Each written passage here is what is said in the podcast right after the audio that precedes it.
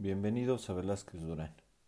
En esta ocasión, este podcast está relacionado con el anterior que hablábamos de actas de asamblea ordinarias. En esta ocasión hablaremos del sistema electrónico de publicación de sociedades mercantiles. Este sistema nació en el 2014 y tenemos la obligación, todas las sociedades mercantiles, de publicar actas de asamblea informes financieros que tengan que ver con, con esas actas de asamblea y tiene por objeto impulsar la competitividad y la productividad a nivel nacional mediante la modernización y simplificación administrativa de las disposiciones que rigen toda la actividad mercantil. En este, en este sistema se pueden realizar tres, tres cosas. La primera, una consulta, que es la búsqueda de información y descarga de las boletas.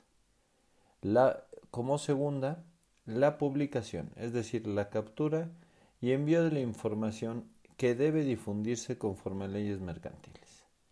Y la tercera, la rectificación de los errores de alguna publicación.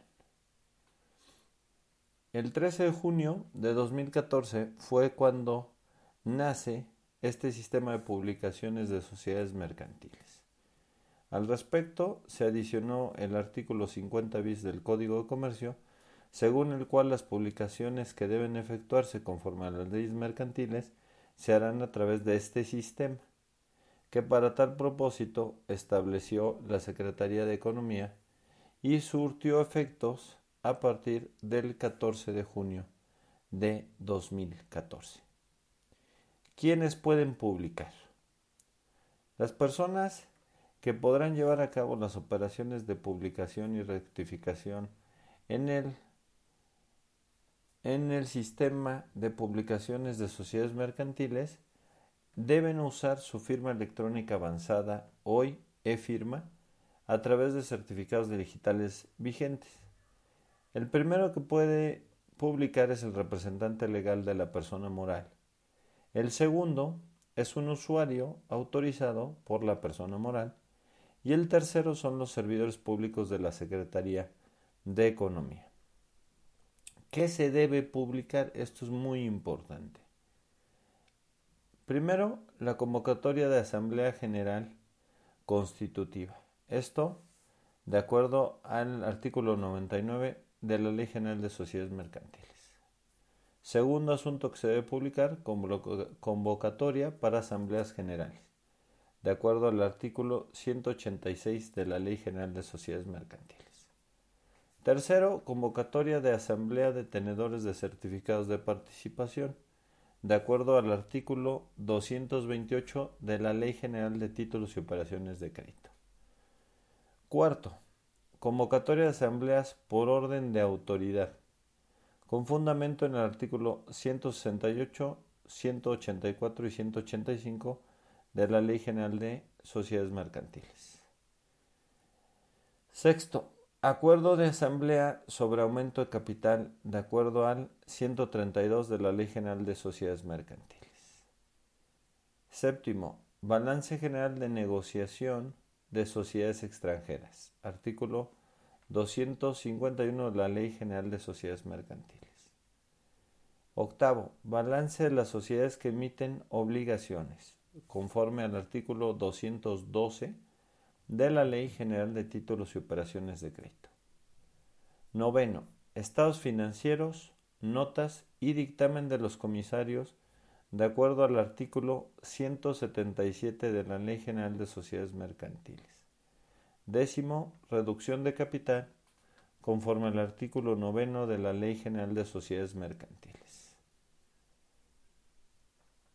Décimo primero, acuerdo sobre fusión, último balance de cada sociedad, sistema establecido para la extinción de su pasivo, de acuerdo a el artículo 223 de la Ley General de Sociedades Mercantiles. Décimo segundo, resolución de decisión, conforme al artículo 228 bis, fracción quinta de la Ley General de Sociedades Mercantiles. Décimo tercero, acuerdo de transformación conforme al artículo 228 de la Ley General de Sociedades Mercantiles. Décimo cuarto, decreto de extinción cuyo plazo o monto no conste en las acciones, de acuerdo al artículo 119 de la Ley General de Sociedades Mercantiles. Décimo quinto, acuerdo sobre distribución parcial, liquidación, artículo 243 de la Ley General de Sociedades Mercantiles. Décimo sexto, balance en liquidación, conforme al artículo 247 de la Ley General de Sociedades Mercantiles. Décimo séptimo, resultado del sorteo para designar acciones amortizadas, conforme al artículo 136 de la Ley General de Sociedades Mercantiles. Décimo octavo, reglamentos de los empresarios de transporte de acuerdo al artículo 600 del Código de Comercio. Y décimo noveno, otras publicaciones consignadas en las leyes mercantiles conforme al catálogo previsto en dicho sistema. ¿Cómo nos registramos en este sistema de publicaciones de sociedades mercantiles? Muy sencillo, el representante legal a través de su e-firma solicita y acepta los términos y condiciones en el propio sistema. Hecho lo anterior, y mediante su firma, su e-firma, ingresando la denominación razón social y el RFC. Con esto estaríamos registrados. Ya habíamos platicado de que se pueden consultar las publicaciones que podemos consultar. Las publicaciones, inciso B, las publicaciones de las sociedades de acciones simplificadas e inciso C, la disolución y liquidación simplificada. Es importante como conclusión de este tema que tomemos en cuenta que en las sociedades para repartir dividendos, para que los acuerdos sobre los resultados de cada uno de los ejercicios, como hablábamos en el podcast pasado de la Asamblea Ordinaria, se consideren que están acordados unánime o por mayoría en las asambleas generales de accionistas deben forzosamente estar publicados. Y con esto concatenar el tema de reparto de utilidades, es decir, se tendría que hacer una asamblea extraordinaria, también se debe publicar a través de este sistema donde se decretan los dividendos y con esto, legalmente ya podemos hacer el cálculo de CUFIN y de CUCAP en el caso del reparto de dividendos. Este tema de CUFIN y de CUCA lo trataremos en el siguiente podcast. Les agradecemos habernos seguido y los invitamos a que nos sigan en cualquier sistema de streaming de su preferencia. Gracias. Hasta la próxima.